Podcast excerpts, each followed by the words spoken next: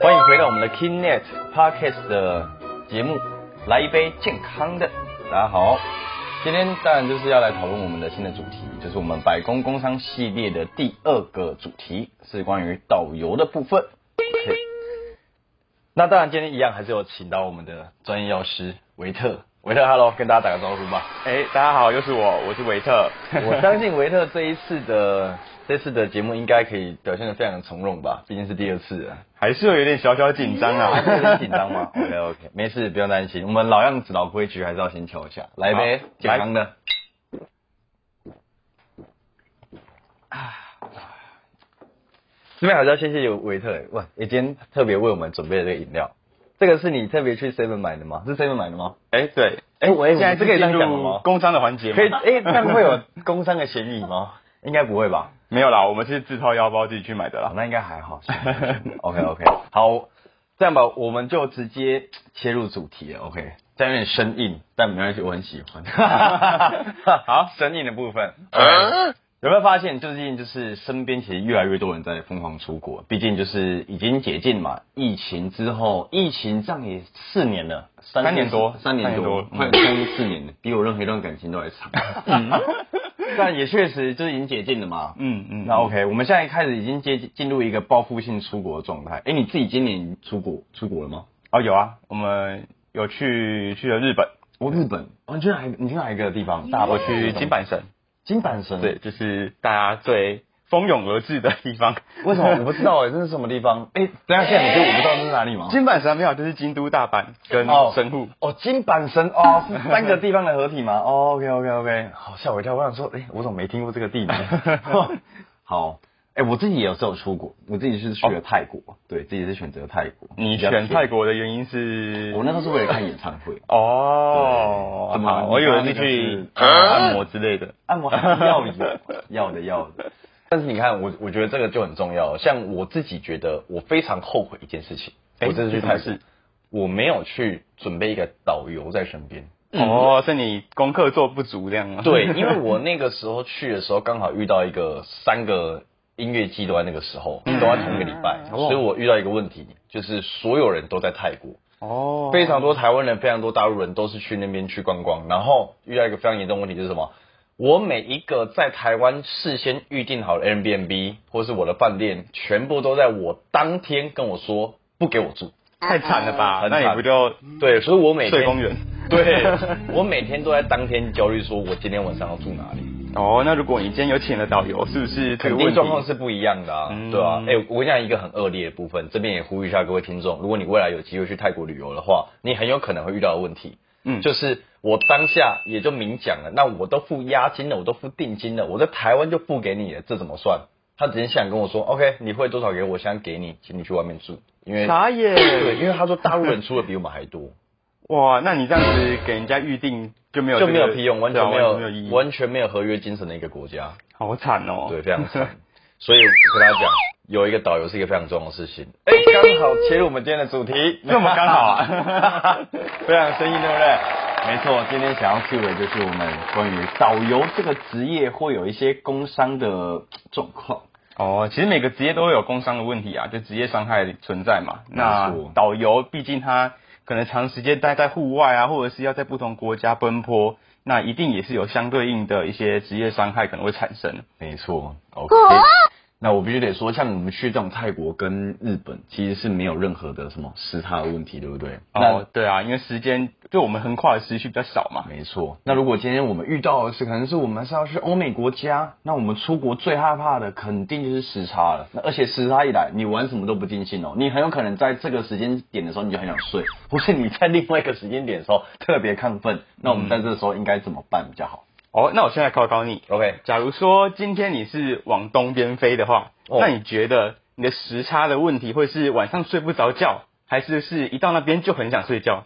嗯，哎、这个有点难是 哎、我没有想过这题耶。因为其实你往东飞跟往西飞会哦导致时差的问题其实是不一样的。哦，那我让我猜猜看，我照合理的推算，我往东边飞，嗯我应该是会比较想、比较亢奋，会比较亢奋吧？哦，对哦，对吧？没错没错。我的逻辑你是猜的吗？还是你用推论？我是推论的。我的逻辑是因为它的时间会比我的还早还快，还快，对，所以我在我到这个国家的时候，我会变得我比我原本在的地方还要更快。就变成说你晚上的时候会比就还是亢奋的状态，对虽然那边可能已经十二点，但你原本的时区可能才九点十哎点，对对对对你会意思想你对对吃的时候会我的想法是这样，对，然后白天的时候早上会起不来，哦哎、对，那往西飞其实就是相反，就是时间其实是变慢的，然后它你就会让你觉得白天的时候啊有一点昏昏欲睡的感觉，哦。然后哎、天还没亮你就睡醒了，对，所以其实这两个时差的问题是相反的啦。OK，，那面对这个时差的问题啊，就是其实民众可以在你出国前，因为你都是提前规划好要出国了嘛，对。你可以在你出国的前一到两天就开始做这个作息的调整啊。譬如说，呃，你如果是要往东飞的话，嗯。那你可以呃每天可能提早一到两个小时。还要再 highlight 一下哦，提早一到两个小时哦，就是逐渐让你的身体去适应你接下来要去那个国家的那个生活作息时间这样子。哦。对，那如果是呃往西飞的话，譬如说你是呃经过中国大陆，然后往那个呃可能非洲那个方向去的话，那可能就是你可以每天延缓你睡觉的时间，来哦矫正你这个时差的问题。这样会变相就是逼着自己熬夜。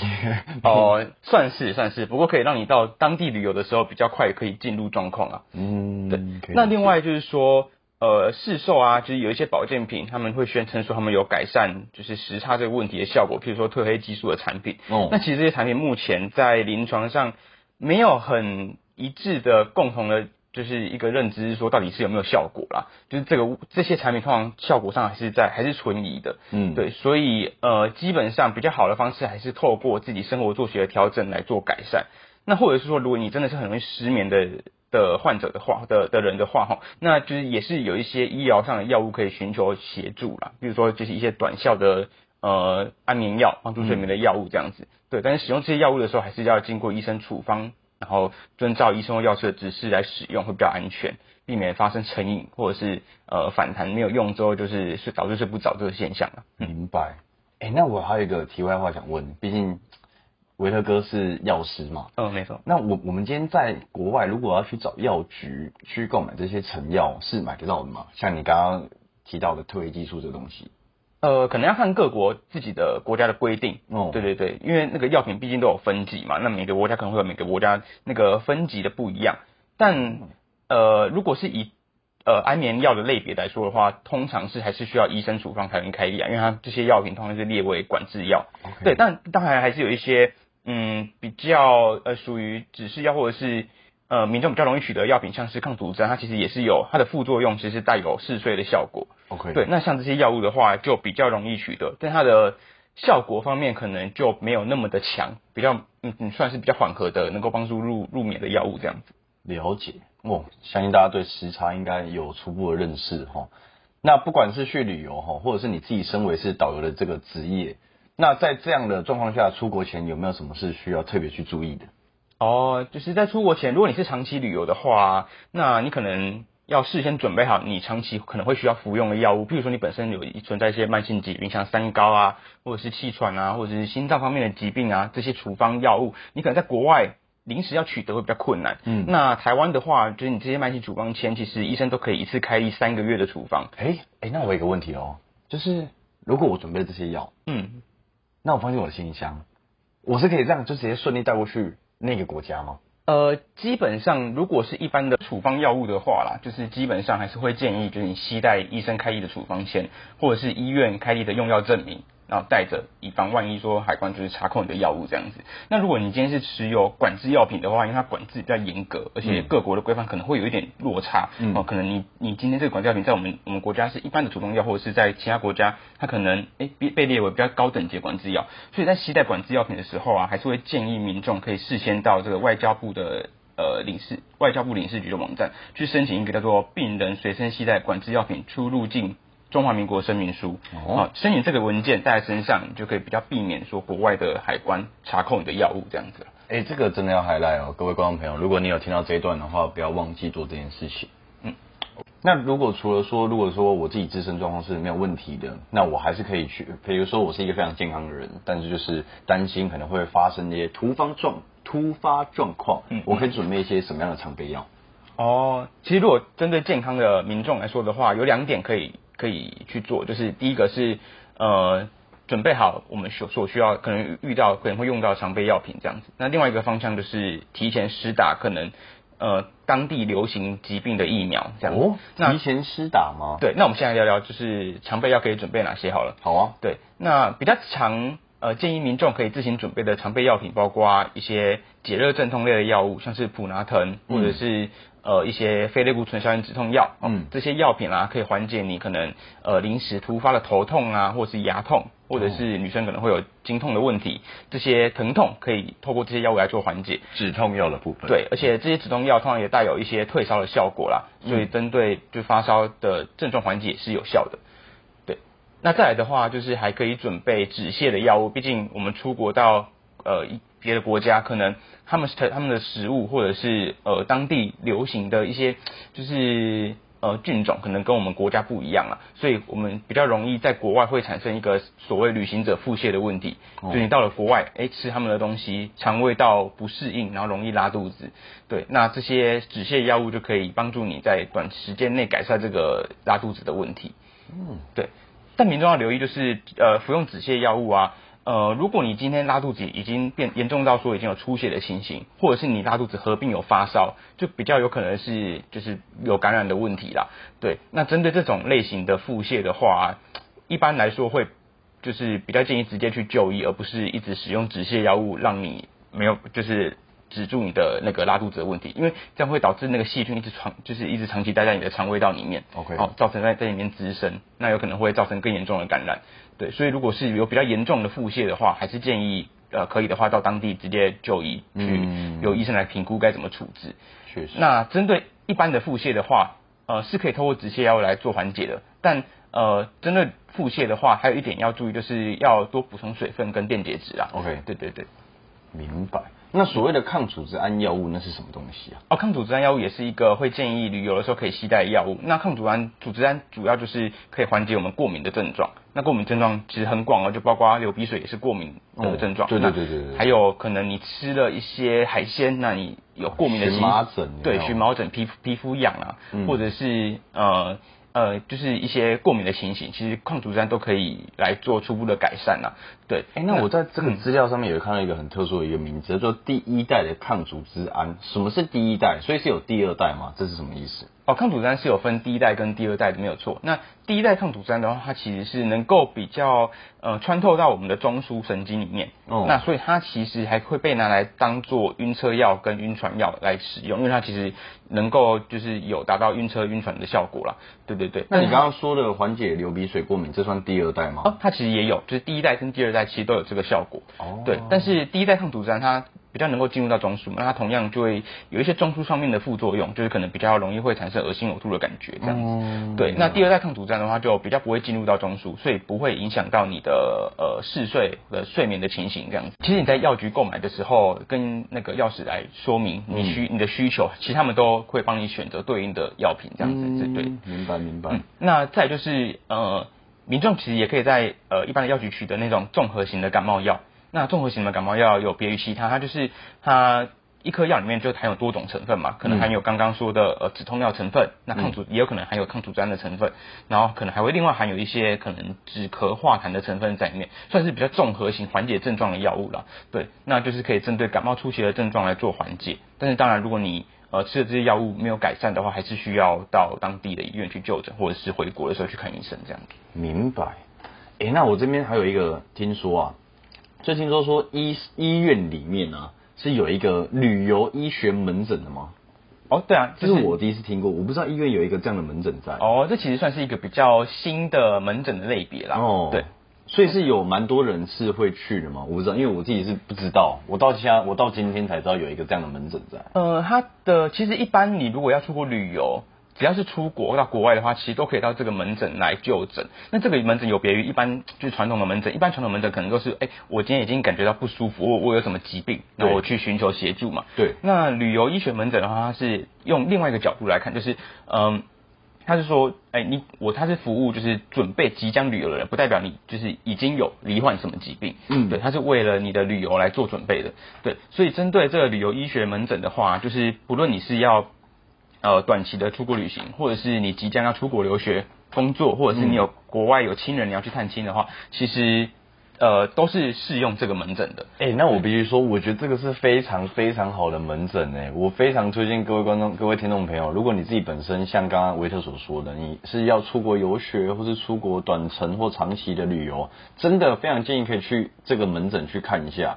就是你这个等于有点防范未然的意思啊。对啊，但当然，如果你是去一些呃比较先进的国家，然后短短时间旅游而已，嗯然后你本身其实也没有什么呃存在长期的慢性疾病的话，那你是可以到药局去购买一些常备药物，这样就 OK 了。但如果针对说你是呃可能会长期旅居国外的话，你想要比较呃有一个比较好的预防，或者是说你去的国家可能是比较开发中的国家，有比较多的流行病，或者是可能会需要做特定的疫苗接种的话，那这个门诊其实都可以帮助到各位来做评估，有没有需要、呃开哎，譬如说你今天是要到一个很高的山上去旅行，那你可能会需要准备高山症的用药嘛，哦那像这种门诊，它就是可以帮你提供这些服务了。你是说就像是我今天跟医生说我要去非洲，那嗯。他可能就会开一些他当地很盛行的黄热病或是流行性的脑脊髓炎这类型的疫苗去帮你施打嘛？哦，对啊，他就会帮你评估说，哎，你有没有需要施打这些疫苗，或者是说，哎，现在是不是这些疾病的流行的期间？那如果是的话，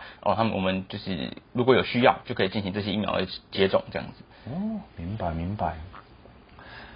这样看起来哦，其实很多疾病都是发生在比较热的地方啊。那除了说疾病的预防，而且还要面对这种毒辣的太阳，像最近就有一则新闻嘛，是说那个北京的导游是在高温下热死了。哇，真这个的假的？真的是蛮离谱的。那到底我们在这样的状况之下，应该怎么防晒，会在我们的旅途中会比较好啊？呃，防晒的话，其实就可以分成就是一般的物理性的防晒跟我们使用防晒乳的防晒嘛。嗯那就是比较物理性的话，就是可能穿着一些长袖的衣物啊、撑伞啊、戴帽子啊，这些都是呃很直接可以预防太阳直接照射到我们皮肤的方法。那也可以避免中暑的发生啦。那再来就是多补充水分嘛。那针对呃防晒乳的话、啊，就是呃其实防晒乳挑选还是有很多细节的啦。嗯那我们都知道，就是紫外线它其实是能就是直接造成我们皮肤伤害最主要的原原因嘛。没错对，那紫外线它其实可以分成 UVA、嗯 UVB、UVB UVC，其实还有 UVC。嗯对，只是因为 UVC 这个呃波段的紫外线，它在穿透大气层的时候，很容易就被阻隔掉了，哦所以其实我们一般不太会担心 UVC 对我们人体造成的影响。哦那我们都就是比较专注在 UVA 跟 UVB 的预防。诶，那你知道 UVA 跟 UVB 的差别吗？诶、大概知道。哦，但但我还是希望可以借由你口来说，因为你比较有公信力。不先说说干嘛？好，那没关系。那就是 UVA 的话，它其实主要会破坏的是我们皮肤比较深层的真皮层的结构啦。哦那就是会诱发我们黑色素的产生，所以就会让所以。UVA 是让你变黑的主要原因。没错，那 UVB 的话，就是比较伤害的是皮肤表层，那会直接比较比较直接会导致的呃问题就是晒伤跟红肿的问题。哦，对对对，所以一个其实是导致你晒伤，那另外一个是让你变黑。所以防晒乳就是可以同时帮各位处理到这个 UVA 跟 UVB 所产生的问题。没错，那呃，其实 UVA 跟 UVB 的标示在防晒乳上面的那个区别是也也是有不同的不同的地方哈。那就是 UVA 的话，通常是用星号来表示。在台湾的产品，就是你可能看到，哎，这个防晒乳上面标示几颗星，五颗星、四颗星、三颗星，它那个星星越多，其实代表防就是防止 UVA 对我们皮肤造成的伤害的那个能力越强。哎呦，对哎、这个要 highlight 一下，这个我是真不知道哎。所以 UVA 是靠星星去做判断的。或者是有些产品会写 PA 哦加，然后那个加号越多的话，代表那个 UVA 防范的效果越好。对，明白明白那 UVB 的话，就是用另外一个指数叫做 SPF 系数，嗯防晒系数来做表示，然后嗯它是从呃就是从零然后一直到五十，那五十以上就用五十加或五十 plus 来表示。那比较常看到的产品都是在大概十五到五十之间啊。对，所以你在防晒乳上面其实可以看到这两种不同的标识。对对对。OK，那维特，我我常常有看到，就是那个防晒乳上面是有一些 SPF 三十跟 SPF 十五，那它是真的照这个数字上面来说，就是十五是三十的，可能除以二吗？是这个意思吗？哦，好问题，其实并不是这样子，就是其实 SPF 三十的意思是说，它可以过滤掉三十分之二十九的 UVB 的紫外线。对，然后 SPF 十五，它的意思是指可以过滤掉十五分之十四的 UVB 的紫外线，所以其实实际上来说 SPF 三十它是可以过滤大概九十六 percent 的紫外线，哦然后 SPF 十五的产品它是可以过滤九十三 percent 的紫外线，所以它的效果其实并不是以数字上的两倍来做区分。对这实际他们其实也才差了三点三 percent，没错，其实是不会差距很大的啦。但当然越多越好嘛。没错，就是 SPF 十五的话，还是比较适合日常生活，譬如说你通勤啊，或者是出去可能走走散散步的时候使用啊。那如果你今天是长期从事户外活动的话，譬如像当导游或者是旅客的话，你就是还是比较适合 SPF 三十的产品这样。哦，像冲浪的就真的要用 SPF 三十。哦，对，而且可能长期待那么久。嗯，没错没错，而且还要选择那种有防水效果的啦。哦，明白明白。那我们在前往这些国家的途中，其实我们也都会搭乘到我们必经的交通工具，就是飞机嘛。那我们在搭飞机的时候，有什么小美角是要去 take care 到的吗？哦，有有，的确。哦，不过我再补充一下刚刚那个防晒乳的部分好了。哎可以好就是诶、我们民众在挑选从它防晒乳的时候啊，其实它有很多不同的剂型可以选择。哦譬如说有一些是呃乳膏状用擦的，然后有一些是凝胶状，然后有些是喷雾状的。哦对，那其实不同的防晒乳，它呃不同的剂型啊，它适合涂抹在的地方是是还是有差别的啦。怎么说？，像凝胶状的啊，它其实比较水一点，它比较不会那么像乳膏那么的凝集，哦所以它是比较适合用在毛发多的地方。毛发多，你是指头发吗？呃，也不就是如果你今天比如说手毛、哦脚毛比较多的话，那就那哦只是比较适合选用凝胶类的产品。OK 那如果你今天皮肤比较容易干涩的话，那就比较适合使用乳霜的产品。OK 对，像是脸部，脸部就是毛发比较少嘛，那你就可以使用乳霜类的产品。那像喷雾状的那种防晒乳啊，就呃一般来说是比较不建议使用啊，因怕为什么？呃主要是怕你在喷的过程，你有可能会吸入到那些气体，哦对你支就是支气管造成一些伤害这样子。哎、可是我我我自己其实是比较喜欢用喷的哎。但其实如果你在呃就是喷防晒乳的时候是在比较一个空气流通状况那就的 OK 环境，那就比较 OK 了。OK 对对对对对。因为我觉得喷的它比较均匀，所以我会特别想用喷的、哦也比较方便啊对对对对对，明白。好，那回到哎刚刚的问题是，对对对，我们在飞机上是有什么东西需要去 take care 到的吗？哦，嗯，因为像如果是出国旅游在国外团个导游的话，是不是很常需要搭乘飞机飞来飞去嘛？对啊，那飞机上其实还是会遇到一些问题，就是第一个，飞机上湿度比较低，你的皮肤就比较容易干涩。OK，对，所以其实不止导游啦，就是一般搭乘飞机的旅客或者是商务商务客的话，就是在飞机上的保湿也是很重要的。OK，对，那再的话就是说，呃，你有没有听过一个症候群叫做经济舱症候群？没有，那是什么？啊，就是其实它不只发生在经济舱的旅客上啊，只是因为经济舱旅客他可能位置比较小，比较局限，那哦嗯、就是脚没办法伸直啊，比较需要长时间坐着，哦所以呃，他就就是有一个别称，就叫经济舱症候群。那他其实呃原原本的医学上的名字叫做深度静脉血栓啊。这个是不是就是传说中空姐空姐会很常发生的一个状况？哦，哎、它其实就是像，哎、我们上集是不是其实有聊到相关的内容？就是你长期久坐、哦坐着的时候，呃，你的血液循环会变差。嗯，那当你那个血液一直积在你的下半肢的时候，下肢的时候，呃，就是有可能会导致呃血小小的血栓的产生。嗯那这些小小的血栓啊，就是一般来说没有什么大碍嘛。但是如果你就是它，你突然站起来，它循环到你的可能脑部或者是哦肺部一些比较小狭窄的血管的时候，它造成堵塞，就有可能导致像中风之类的症状。哦对对对对对。那其实这些呃，就是呃。长期久坐的问题啊，可以透过你就是搭乘飞机的过程，偶尔站起来活动活动一下，或者是说在搭乘飞机的时候穿着弹力袜、弹力袜。弹性的袜子，哦。对，这些都可以改善我们的血液循环啊。主要就是让你的下肢的血液血液有办法回流到你的心脏，哦。那比较好的血液循环就可以预防这个静脉血栓发生。对对对，其实这个东西在我们日常生活中，我们就叫做呃，就是静脉曲张了。哦。对对对对对。哎、那那我问你一个问题，嗯那如果今天你有一个，你可能在国外结交了一个非常好的朋友，嗯那他有一天他来台湾玩，那你身为他他的这个期间的一个算导游的角色吧 OK 你想带他去台湾的哪里玩？我想带他去哪里哦？哦我想想看哦，嗯，不考虑他想喜欢什么吗？只对，不考虑就是只考虑我只是你自我己，因为他他也没概念啊，他就说，哎、维特，好久不见，我要来台湾找你玩了啊，你你可以帮我安排一下吗？好，那我觉得就是台湾，因为毕竟它的地理位置特殊嘛。哦我不是说只是我旁边有个什么邻国没有了，我是说它 就是四面环海嘛，对不对？然后有高山呐、就是一个在一个板块交接带，嗯所以不管是上山下海都相当的适合啦，哦就是可以带他看看台湾的自然景色是很不错的。哦那我可能会带他到，如果天气好，可以带他到到海边走走啊，或者甚至如果他愿意的话，我们可以去潜水看看台湾的海底世界。哦，那可以耶，去绿岛之类的地方。嗯，没错哦，台湾的外岛就很值得去。确实确实，哎、去绿岛其实真的很值得去潜水。嗯，刚刚好，我们来做个预告，就是这么的生硬啊，没错哦，因为我们今天节目到这边其实也差不多，就是关于导游的这个上面那个百工工商的一个问题上面都已经有做一个蛮多的介绍嘛。那我们其实在也针对下一集要准备跟各位介绍，就是关于潜水教练这个职业上面的工商。哇，潜水教练的话，他也有什么职业伤害吗？这个可以好好期待一下 OK 我们就好好期待我们的下一集。好，OK，那我们谢谢维特今天的参与，不会不会就下次见啦，拜拜拜拜。